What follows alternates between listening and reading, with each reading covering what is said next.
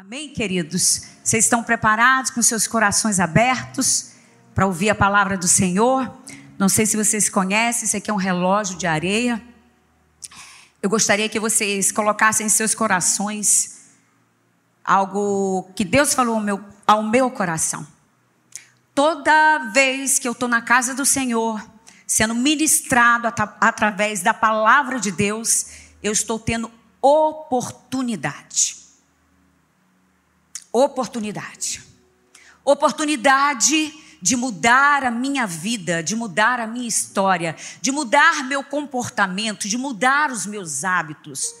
Então, esse relógio, que é o relógio de areia, ele vai simbolizar para vocês a oportunidade que vocês estão tendo nesta noite de receber a palavra de Deus e se permitir ser despertado naquilo que Deus tem para entregar para vocês. Vocês creem que Deus me entregou uma palavra rema?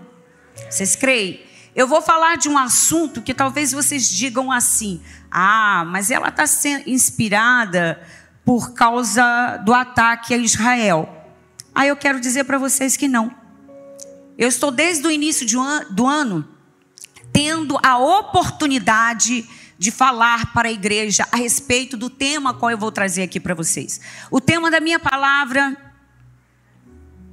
é bacana, gente, vocês vão gostar. Presta atenção. Desperta noiva.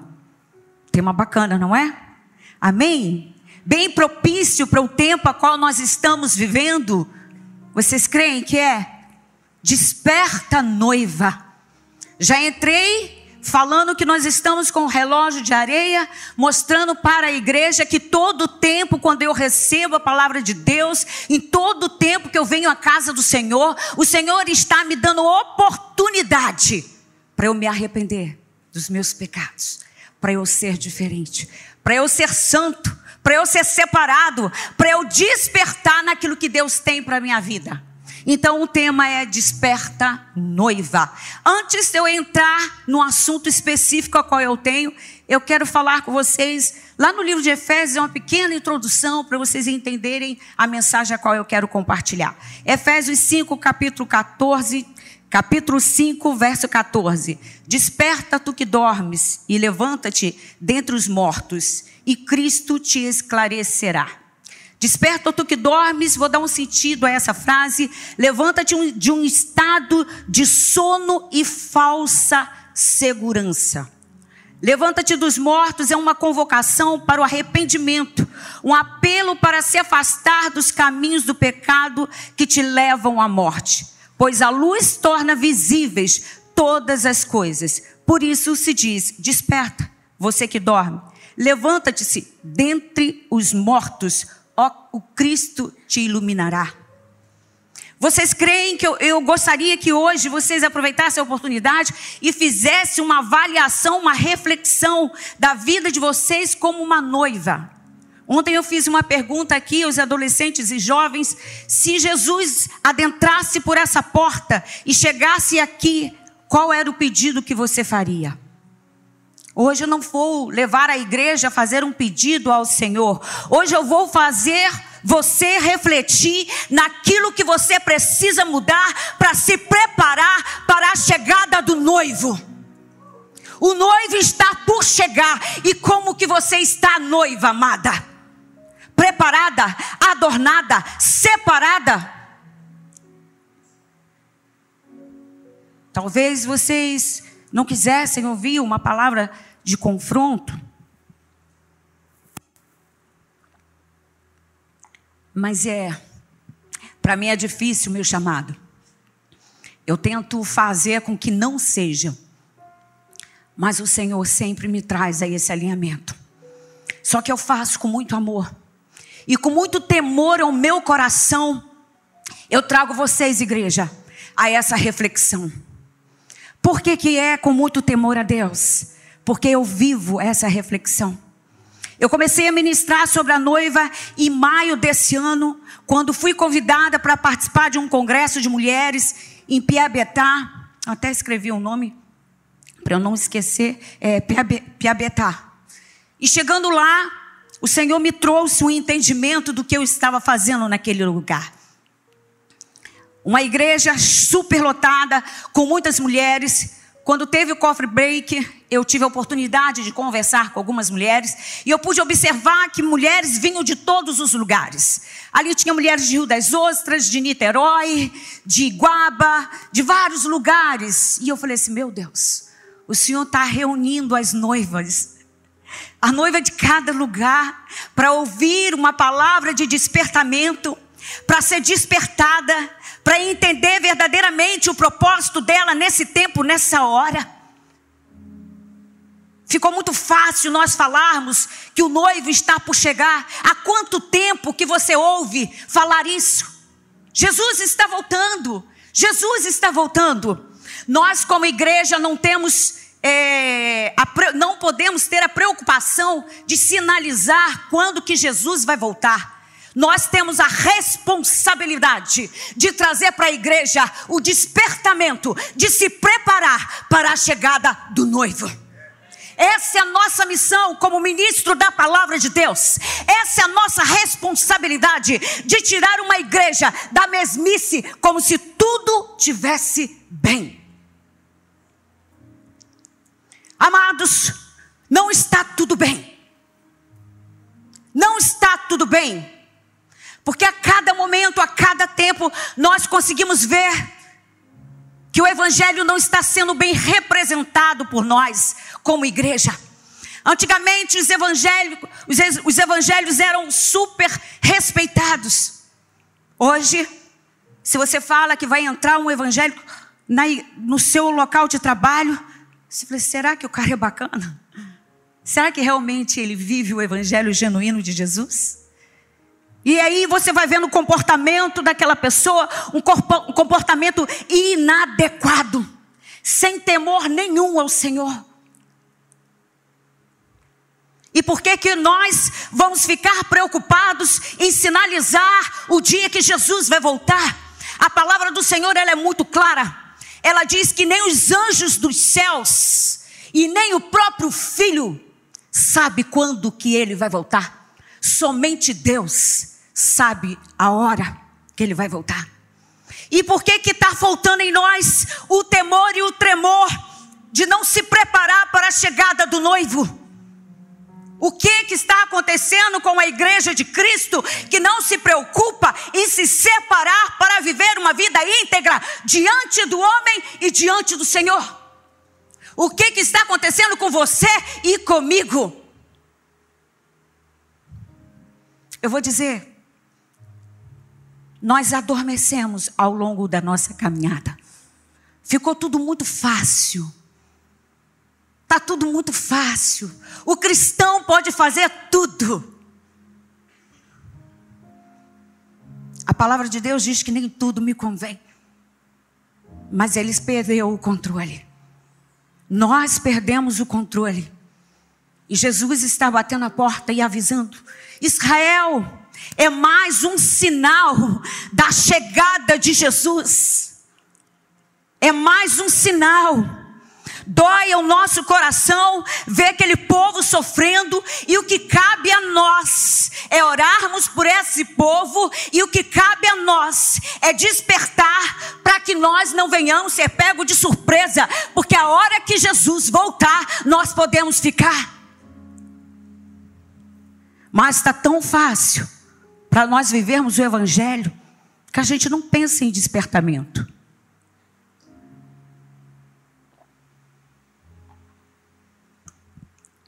Já despertei vocês, amém? Ai, olha lá. Agora eu vou. Amém. Amém, igreja? Amém. Vocês querem ser despertados? Amém. amém. Só esse lado aqui que falou. Amém, igreja? Amém. Ah, respondeu. Eu já ia dizer, aqueles vão ficar e vocês vão para o céu. Porque os irmãos, amém, tipo assim, eu vou pensar, né, se eu vou concordar com ela, né? Talvez a palavra não seja gostosa, né? Não vai afagar, não vai fazer um carinzinho, cafuné. No final eu faço um cafunézinho. De leve, mas eu faço. Então vamos lá, gente. Eu vou falar sobre uma parábola, tá bom? Deixa eu definir a parábola para você. É uma narrativa alegórica que transmite uma mensagem indireta por meio de comparação ou analogia. Jesus nos mostra que a nossa vida cotidiana e espiritual está atreladas a uma parábola. Então eu gostaria, eu gostaria não, gente, os adolescentes conhecem essa mensagem mais ou menos.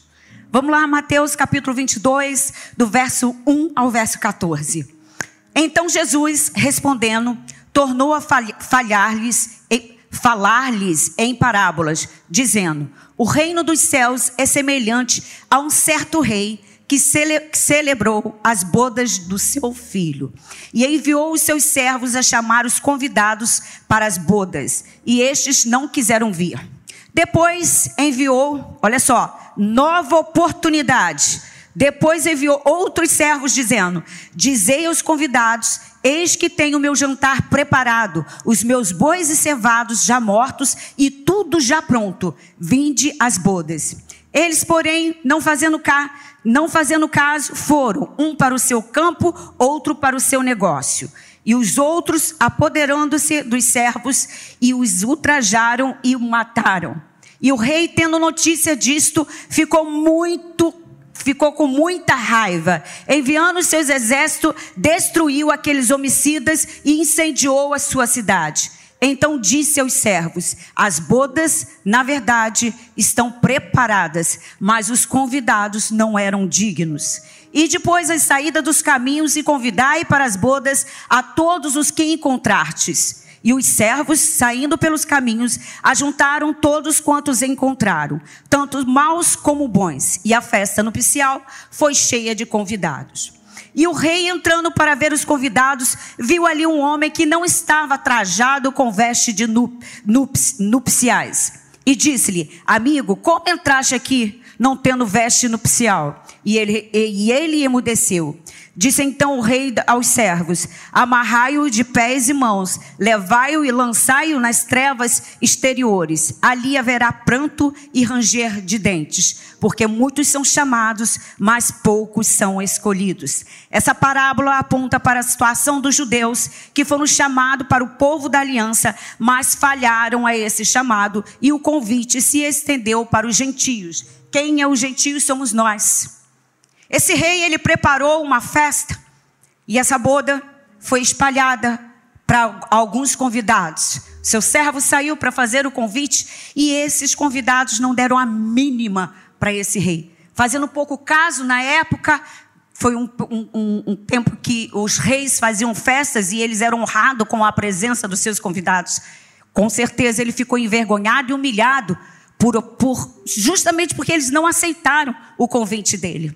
E ele ali não se deteve, ele ficou com raiva, segundo relata a Bíblia, mas ele logo foi para um outro povo, dando oportunidade para que aquele povo estivesse no seu local, participando daquele jantar, daquela grande festa nupcial.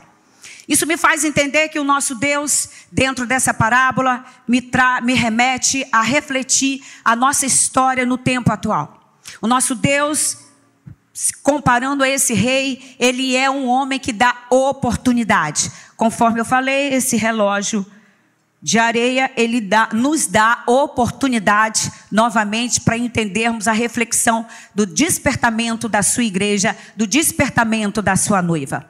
Quando esse rei coloca todos os convidados lá, dando mais uma oportunidade àqueles que lá estavam, não somente os que ele tinha escolhido, mas agora ele abriu para todos. Vai em cada esquina e pegue quem lá estiver e traga para essa festa. Uma vez que os demais ignoraram, eu vou dar oportunidade para todos. Isso a gente pode ver que as nações, todas as nações, estão tendo sua oportunidade em conhecer o evangelho genuíno de Jesus. E essa parábola me faz refletir nesse, nesse momento. Quando eu entendo que o nosso Deus é um Deus de oportunidade e que esse convite se estende para mim, se estende para você nessa noite, o noivo está convidando a noiva para participar de um jantar especial, para participar da boda de Jesus. E aí eu quero saber que de vocês, se vocês estão preparados para sentar à mesa e participar dessa grande festa. Hoje o Senhor faz um convite para você. Você aceita entrar nesse local de grande festa, desse jantar? Você está preparado para estar junto com o noivo? Como é que tá as suas vestes? Segundo relata a Bíblia, o rei ao adentrar naquele local aonde estava a grande festa, a festa de núpcias, ele encontrou uma pessoa que estava mal vestida, estava com vestes inadequadas. Eu lanço uma pergunta para você: como que tá as suas vestes? As suas vestes está adequada para participar das bodas? Você se acha digno diante de Deus de sentar à mesa com Ele e participar desse jantar e participar dessa festa? Quando eu trago essa reflexão para vocês, igreja, não quer dizer que não trago para mim. Todos os dias eu começo a refletir sobre as minhas ações diante do Senhor em primeiro lugar, porque diante do homem é reflexão daquilo que eu sou diante de Deus. Vocês estão com as vestes adequadas? Porque relata a Bíblia que esse rei, ao adentrar naquele lugar e encontrar aquele homem com as vestes inadequadas, o que é que ele fez com aquele homem? Nós falamos, amados, que o nosso Deus é um Deus de amor. Verdadeiramente, Ele é um Deus de amor. Porque ele deixa o exemplo para nós de amor, o maior dos exemplos da face da terra é a crucificação do seu único filho na cruz do Calvário. Não tem demonstração de amor maior do que essa. E quando ele deixa essa demonstração de amor, também tem a passagem bíblica que diz: Ele é amor, mas também é fogo consumidor. O Senhor não faz uma barganha com o pecado. O Senhor não passa a mão na cabeça daquele que peca. O Senhor dá o quê? Oportunidade. Todas as vezes que vocês vierem cultuar o Senhor, entra nessa casa e lembra desse relógio de areia e pense da seguinte forma: o Senhor está me dando mais uma oportunidade mais uma oportunidade. E eu falei com o Senhor: Senhor, traga as pessoas que precisam ter oportunidade. Leve a tua casa somente aqueles que precisam ouvir esta palavra, que é uma palavra de confronto, sim, mas é para o seu bem. Não é uma palavra para você sair daqui dizendo que foi deliciosa. Eu quero que vocês saiam daqui totalmente incomodados e chegar em casa, tirar sua roupa e se olhar no espelho, literalmente falar: Senhor, eu estou digno de participar dessa festa. Senhor, eu posso sentar contigo?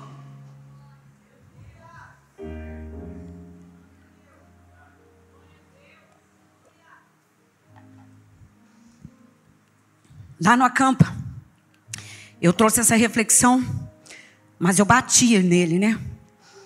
Batia neles por amor.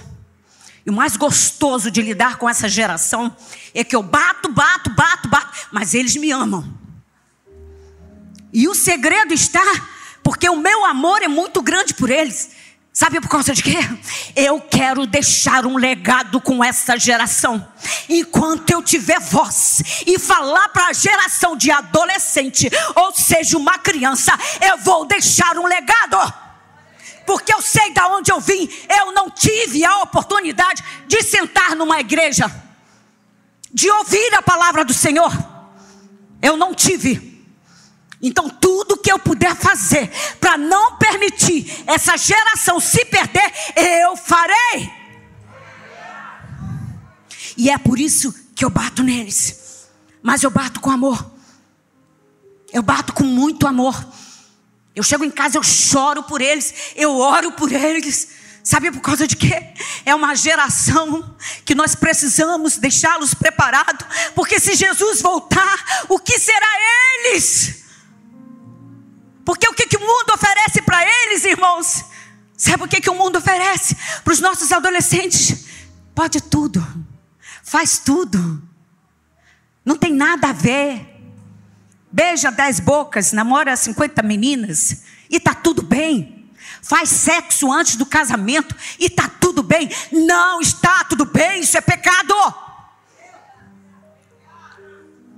Eu quero fazer convite para uma igreja madura. Porque a igreja a qual estou falando nessa noite não é uma igreja imatura, é uma igreja madura que sabe muito bem quem ela é em Cristo Jesus. Quem está em pecado sabe que está em pecado. Quem está pagando preço de santidade sabe que está fazendo.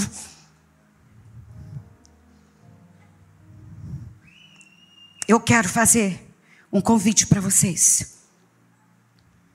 Está em Mateus 18, 21, que diz assim: Então Pedro, aproximando-se dele, disse: Senhor, até quantas vezes pecará meu irmão contra mim e eu lhes perdoarei?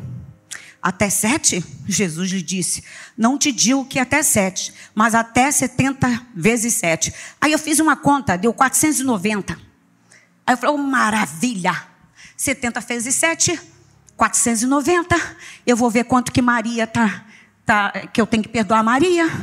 Né? Me feriu, me machucou, João. E aí eu vou fazer 490. Terminou 490, eu praft, dou uma um tapa na cara, Paula, da irmã. Falei assim: agora acabou. Agora eu posso te bater e vai ficar tudo bem. Porque 70 vezes 7, 490, não fecha a conta? Só que esse perdão é incondicional. Esse perdão não é assim. Sabe o que, que tem acontecido conosco, gente? Sabe? Nós estamos entrando em cativeiro por conta própria. Estamos entrando no cativeiro, fechando a porta e ficando lá dentro. Sabe por causa de quê? Porque eu não estou liberando perdão. Ontem, de três pessoas que orei, todas as três prisioneira por causa de falta de perdão. O Espírito Santo tinha me falado que aquela pessoa que ali estava precisava liberar perdão. Eu fui e perguntei, ela disse: Não. Eu falei assim: Meu amor, você tem que liberar perdão para alguém? Não, não. Aí eu fui e falei assim: Ah, então tá bom. Mas antes de orar por você, posso te perguntar de novo? Você precisa liberar perdão para alguém? Três pessoas. Ela liberou perdão naquela hora. Três pessoas que ela precisava liberar perdão. Nós precisamos aprender essa lição, amados. Nós não podemos reter ninguém e nem ser retido por falta de perdão. Não é opcional, não é emoção, é decisão. Você sabe que já foi comprovado que tem doenças desenvolvidas psicossomáticas, cardíacas, depressão, vários tipos de doença que assola o nosso corpo por falta de perdão? Sabe aqueles relacionamento tóxico que vocês tiveram, que acabaram de uma forma a qual te machucaram, meninas? Você precisa liberar. Você precisa liberar essa pessoa. Amigas que vocês têm conflitos, que uma machuca a outra, você precisa liberar.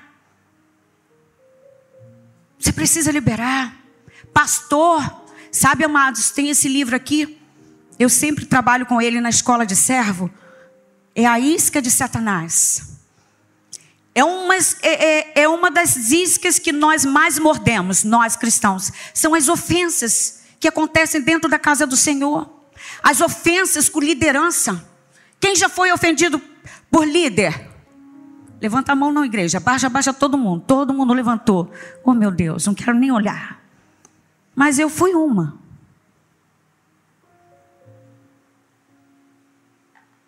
No Amós eu compartilho meu testemunho.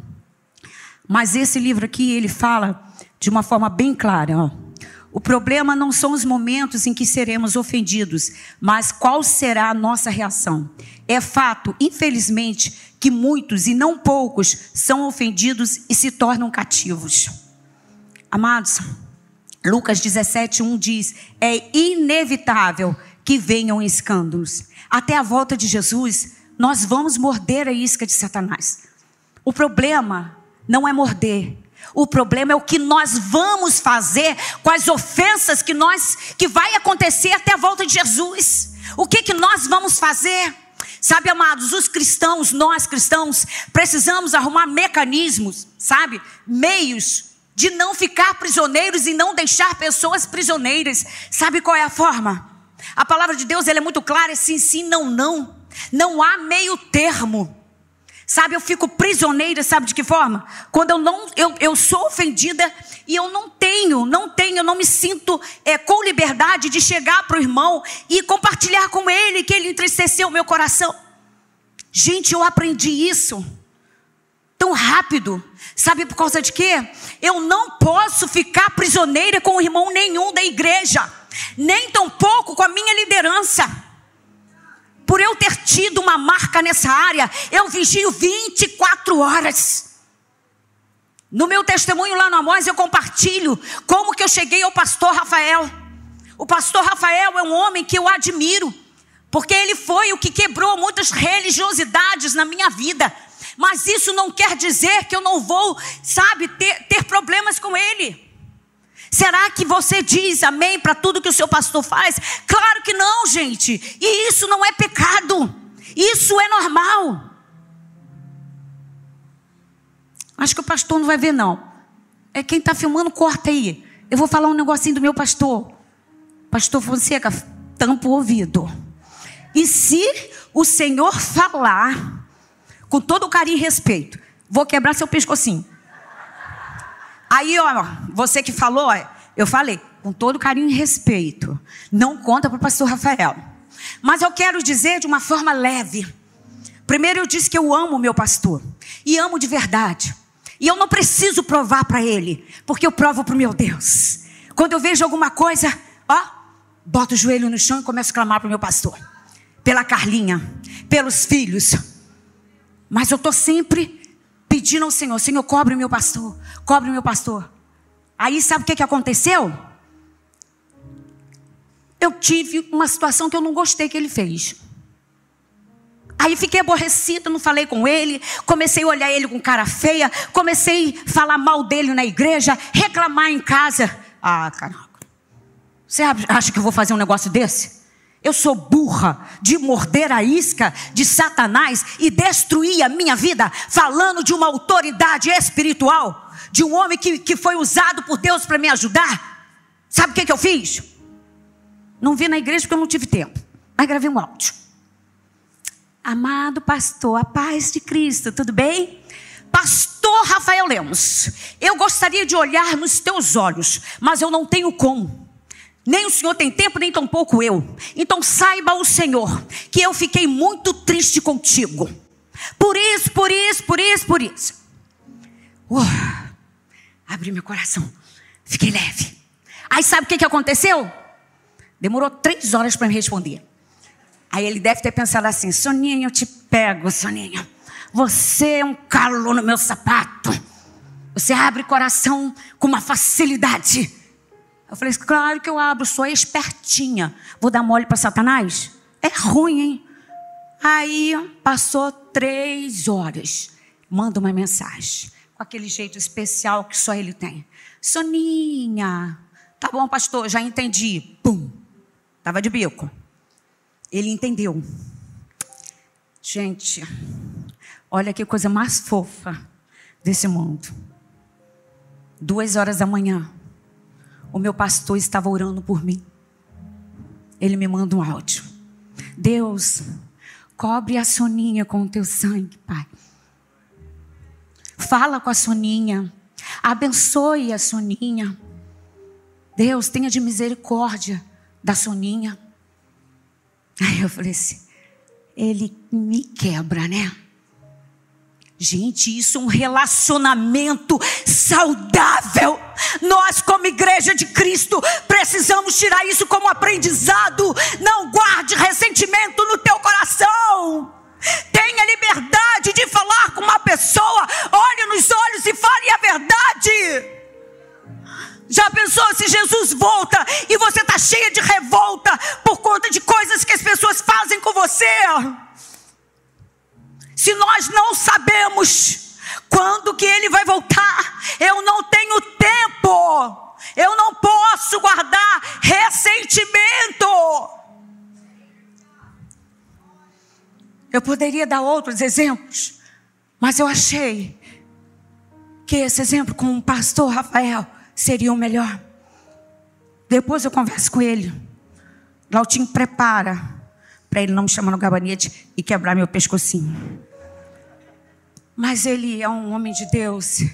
E eu tenho certeza que ele vai entender que eu, queria, eu queria dar um exemplo assim, para chocar vocês. Porque falar com a sua liderança, aquele que você ama, que você não gostou, que você se entristeceu, não é fácil, mas é a melhor opção. Para para avaliar. Você tem alguma pendência em seu coração? Você precisa pedir perdão a alguém? Você precisa liberar perdão para alguém? Hoje é um dia da noiva ser despertada, da noiva ser preparada, porque o noivo pode chegar. Se o noivo chegar e você tiver com seu coração amargurado, você vai ficar.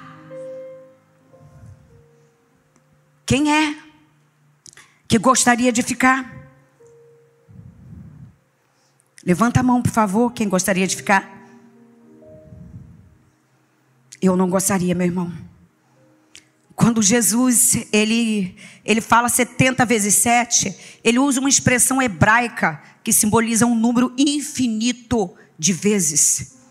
Isso quer dizer que não, não tem como nós entendermos que perdão é uma coisa limitada, não tem fim não tem fim. E nós, como igreja, nós, como líderes, nós precisamos, sabe, irmãos? Tem pessoas que não gostam de confronto. Quando você fala confronto, você leva a pessoa a entender que é uma coisa que vai machucar. Confronto não machuca. Eu já troquei confronto por tempo de mesa. Essa semana, eu atendi umas três famílias com tempo de mesa. E ao sentar com a família, com, seus, com, com um casal e mais dois filhos, ao conversar mediante a situação a qual eles estavam vivendo, e ao falar com o filho, eu perguntei ele assim: Eu posso falar com o seu pai o que você está compartilhando comigo? Na hora, pode, tia, pode falar. Eu falei assim: então pede, vamos fazer aqui um encontro em família. Pede seu pai para descer, pede sua mãe para descer. Pede seu irmão para descer. E ali nos reunimos em mesa. Eu falei assim: agora vamos olhar um nos olhos do outro e vamos falar sobre o assunto a qual está mexendo com vocês. E ali a gente começou a falar, eu fui dando um direcionamento, eu fui falando, eu fui orientando. E eu falei assim: pai, agora eu preciso falar contigo. Esse filho que aqui está, está sentindo falta da tua presença. Ele está se entristecendo com as coisas por falta da sua presença. A falta da paternidade, amados irmãos. Ó, oh, igreja, é algo violento, sabe? Vocês não imaginam a sequela, paz. Vocês que estão aqui, que não tem tempo, que corre de um lado, corre para o outro, trabalha o tempo todo não tem tempo de qualidade com teu filho. A paternidade é a chave para você fazer um bom, preparar um filho para um bom casamento a maternidade. Eu tive o privilégio de ontem abraçar dois meninos. Um menino, carência materna, e o outro, carência paterna. Quando a gente faz essa colocação da exortação, que é exatamente o tempo de mesa, de olhar nos olhos e conversar em família e abrir coração, amados, eu tenho conduzido o povo de Deus a ser confrontado a se olhar no espelho, sabe por causa se olhar nos olhos, porque não fica a pendência. Se resolve, é curado. Aí as pessoas falam assim: "Ah, mas o temperamento do irmão é muito forte". Que nada, dá uma água com açúcar com ele antes de você fazer o processo. Nós cristãos, quando nós entendemos que a melhor coisa é você ter um tempo de mesa, seja com quem for, liberar perdão e conduzir a pessoa a entender que aquilo ali precisa ser algo passado, é passado, morre aquilo. Você vive melhor, como a igreja de Cristo, preparando o seu, seu despertamento para a noiva. Eu entendo que esse é um caminho, eu uso essa ferramenta. Outro, Mateus 31, 2, outro convite que eu faço para você. E naqueles dias apareceu João o Batista, pregando no deserto da Judéia, dizendo: Arrependei-vos, porque está próximo o reino dos céus, preparando o caminho do noivo. Amados, arrependei-vos, arrependei-vos, arrependei-vos. Confessa o seu pecado. Confessa o seu pecado, confessa a sua fraqueza se arrepende, não pratique mais. Prepare o caminho para o noivo. A preparação para o caminho do noivo é o arrependimento. Arrependei-vos, arrependei-vos, arrependei-vos. Eu quero gritar, amados, sabe por causa de quê? Por amor à noiva de Cristo. Eu não quero chegar nos céus e sentir falta de vocês. Hoje eu estava tendo ações com o Senhor. E eu falei com ele, Pai, não me deixe ficar. Eu quero ir contigo. Prepara as minhas vestes. Se necessário for, troca as minhas vestes, Pai. O que, que eu preciso fazer? O que, que eu preciso fazer para eu sentar à mesa do banquete? Amados, Jesus está voltando. Jesus está voltando. Não brinque com o pecado. É mais uma oportunidade. É mais uma oportunidade para você, irmão. Quantas vezes eu virei esse relógio de areia? Quantas vezes que o Senhor tem falado contigo? Arrependei-vos, arrependei-vos, arrependei-vos. O noivo está voltando. Ele vai buscar a sua noiva. E ela precisa estar adornada.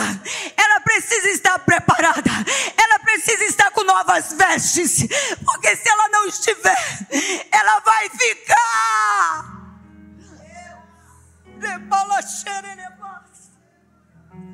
Maria de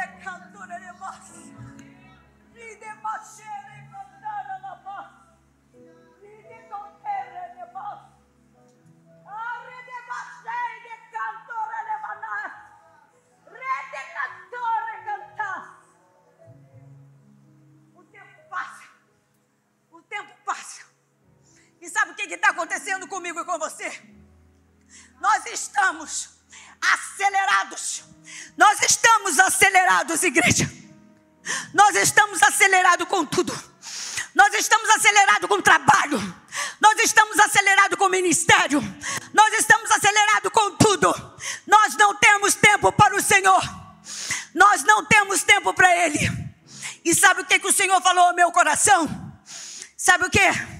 Que a aceleração rouba a sensibilidade do homem. Ah, queridos, se você está acelerado, desacelera, desacelera. Sabe para quê? Para você ouvir a voz do noivo. Sabe para quê? Para quando ele estiver chegando, você entenda, você tenha sensibilidade e você sabe, Ei, eu preciso trocar minhas vestes. Mulher, vamos trocar as vestes. Vamos fazer algo diferente. Mulher, peraí, vamos cuidar dos nossos filhos, vamos cuidar da nossa casa, vamos pedir perdão. Cantaralabás. Ah, queridos, troque as suas vestes. Eu faço um convite para você nessa noite, Igreja de Cristo. Eu faço um convite nessa noite troquemos as vestes nesta noite. Deixa suas vestes de pecado.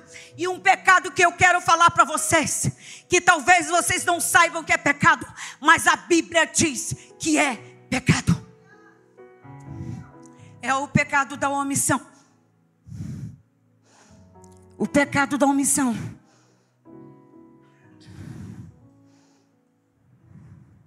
Tiago 4,17 diz assim: Aquele, pois, que sabe fazer o bem e não o faz, comete pecado. Eu quero mostrar para vocês, eu acho que eu não coloquei aqui, o significado de omissão, coloquei, porque às vezes nos falta conhecimento, e a palavra de Deus diz que errais por falta de conhecimento. Omissão, ato ou efeito de não mencionar algo ou alguém que deixa de deixar de dizer, escrever ou fazer, deixar de lado, desprezar ou esquecer. Não cometa o pecado da omissão. Aí os adolescentes podem falar assim: "Ah, tia, mas você bateu tanto na gente e você direcionou o pecado". Mas eu quero falar para você, adolescente, que os adultos que aqui estão, eles sabem tanto quanto você sobre pecado. E para Deus não tem diferença de todos os pecados que eu falo com vocês, de pornografia, de sexo, de todos os demais que eu dou nome exato para vocês, porque a gente fala uma linguagem aberta para os adolescentes. Não tem pecado pequenininho, nem pecado grande. Para Deus tudo é pecado. O pecado da omissão, quando você deixa de fazer, quando você não dá, não está nem aí para aquela situação, você está se omitindo, você está deixando de fazer o bem, você está pecando, você está em pecado. Pouco se fala de pecado na igreja de Cristo, mas você sabia que o pecado pode te comprometer? Pode. A igreja ela não precisa sinalizar o dia que o noivo vem para buscar a sua noiva. Mas a igreja tem por obrigação a preparar a igreja para a chegada do noivo. E hoje eu estou aqui como boca profética para dizer: troca as suas vestes, igreja. Se posicione, igreja, porque o noivo está por chegar. Israel, a guerra em Israel é somente mais um sinal de vários outros que vão chegar até nós. Mas eu quero me alegrar em saber que minha família do Centro Evangelístico Internacional vai estar comigo nos céus, vai sentar à mesa, participar dessa grande festa, aonde não vai ser necessário o rei nos tirar dessa festa, porque nós estaremos com as nossas vestes adequada, limpa, pura, digna de sentar à mesa com o Pai. Aleluia! Oh, queridos, se, se apaixone por esse noivo. Se apaixone por esse noivo. Se prepare como aquela, aquela mulher.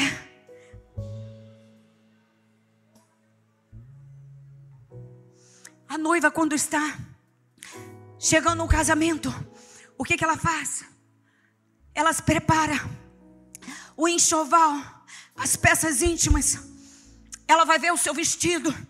Eu tive esse privilégio em julho, que a minha filha se casou. A gente foi preparar o enxoval. Eu fui ver o vestido com ela. Eu fui ver a coroa com ela. Eu fui ver as peças íntimas com ela. A gente preparou o enxoval. Ela se preparou antes, ficando pura para, o noivo. Ah, querido, é isso que eu e você precisamos. Se prepare, se limpe, se purifique, se santifique. Ser santo é ser separado. Se separe todos os dias. Mata a sua carnalidade todos os dias. Pisa na cabeça da serpente com autoridade. Porque quando eu conheço a verdade de Cristo, eu posso pisar. O diabo não me controla. Quem me controla é o Espírito Santo. Porque eu sou templo do Espírito Santo. E ele habita em mim. E eu sou mais forte do que ele. E eu vou vencer. E eu estou preparada para a chegada do noivo. Oh, aleluia! Você que ainda não tomou uma decisão, ei, se apaixone por esse noivo. Ei, você que não conhece esse Jesus, que vai buscar a sua noiva. Ei, eu estou dizendo para você que não, não se decidiu ainda. Se decida hoje. É mais uma oportunidade que você está tendo. Quantas vezes que você veio a essa igreja e não tomou uma decisão? Hoje pode ser mais uma oportunidade que Deus está te dando. E amanhã o noivo pode chegar. E ele não vai te levar, porque você não fez uma aliança com ele. O noivo precisa se relacionar. O noivo precisa ter intimidade com a noiva. Quanto tempo que você não se relaciona com o noivo? Tem uma passagem na Bíblia, na Bíblia e tem profetas falando: a fome vai chegar. Eu tenho que encher os celeiros da minha casa, porque vai chegar uma grande fome. Amados, eu oriento a igreja: jejue, jejue, troca suas vestes, se prepare para esse tempo difícil que vai começar a se apertar cada vez mais, cada vez mais vai ficar difícil. Mas ei, igreja, noiva amada, não se preocupe, porque o noivo te conhece e ele sabe que você está se esforçando todos os dias para matar a sua carne. Ele sabe que nessa oportunidade que Deus está te dando nessa noite, você vai trocar as suas vestes e no tempo certo ele vai vir, vai buscar você, sua esposa e seus filhos. Ninguém vai ficar, ninguém vai ficar, ninguém vai ficar, porque você vai ser arrepender, porque você não vai ter o pecado da omissão, porque você vai se posicionar e Deus vai te levar para um lugar de glória, para um grande lugar de glória. Eu gostaria de pedir à igreja que vocês ficassem de pé. Após vocês ficarem de pé, eu gostaria. Pode liberar a palavra, Edno. E ouvi como que a voz de uma grande multidão, e como que a voz de muitas águas, e como que a voz de grandes trovões, que dizia: Aleluia, pois já o Senhor Deus Todo-Poderoso reina. Regozijemo-nos e alegremo-nos e demos-lhe glória, porque vindas são as bodas do Cordeiro, e já a sua esposa se aprontou e foi-lhe dado que se vestisse de linho fino, puro e resplandecente, porque o linho fino são a justiça dos santos. E disse-me: Escreve, bem-aventurados aqueles que são chamados à ceia das bodas do Cordeiro. E disse-me: Estas são as verdadeiras palavras de Deus. Aleluia! Glória a Deus! Agora que vocês estão em pé, eu gostaria que todos vocês ficassem por um tempo pequeno, porque o nosso tempo já avançou. E a nossa amada Angélica vai cantar um louvor, mas que vocês ficassem de joelho diante do seu Deus. Só fique sentado quem não pode ficar de joelho. Dobre a sua cerviz, igreja, mas fique de joelho diante do seu Deus. Peça perdão pelos pecados cometidos. Peça a graça e a misericórdia do Senhor. O nosso Deus está nos dando mais uma oportunidade.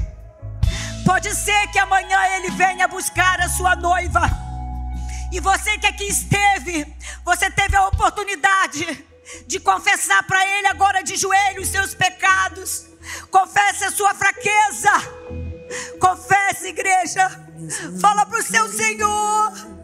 Pai, eu não aguento mais. Eu preciso mudar a minha história. E nessa noite, Pai, eu quero trocar as minhas vestes, Senhor. Eu não vou ter mais o pecado da omissão. Eu não vou ter mais os outros pecados. Eu me desligo, eu me desconecto dos pecados a qual eu tenho, Pai. Pai. Eu não vou ser mais aquele que não vai se preocupar e preparar o caminho. Arrependei-vos, arrependei-vos, arrependei-vos. Oh Pai, eu vou até minha família para pedir perdão. Eu vou até meu tio pedir perdão, o meu ex-marido para pedir perdão. Eu quero ficar limpa. Eu quero sentar, entrar nessa festa e sentar à mesa, participando das bodas, das bodas do Cordeiro. Eu quero participar das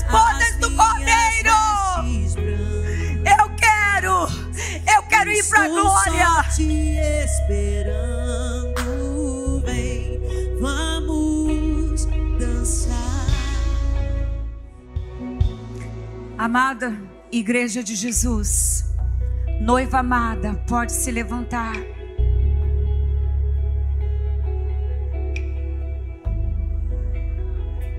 Noiva amada do Senhor, o Senhor chama vocês de noiva amada, de noiva amada, de noiva amada. Prepare o caminho do noivo com arrependimento. Arrependei-vos. Foi assim que João Batista preparou o caminho do Messias. Foi assim que ele preparou o caminho da chegada do Messias. E é assim que nós estamos preparando o caminho. Arrependei-vos, arrependei-vos, arrependei-vos, arrependei-vos, arrependei-vos, arrependei-vos, arrependei-vos Arrependei-vos, arrependei-vos, arrependei-vos, arrependei-vos, arrependei-vos, arrependei-vos, arrependei-vos, arrependei-vos, arrependei-vos, arrependei-vos.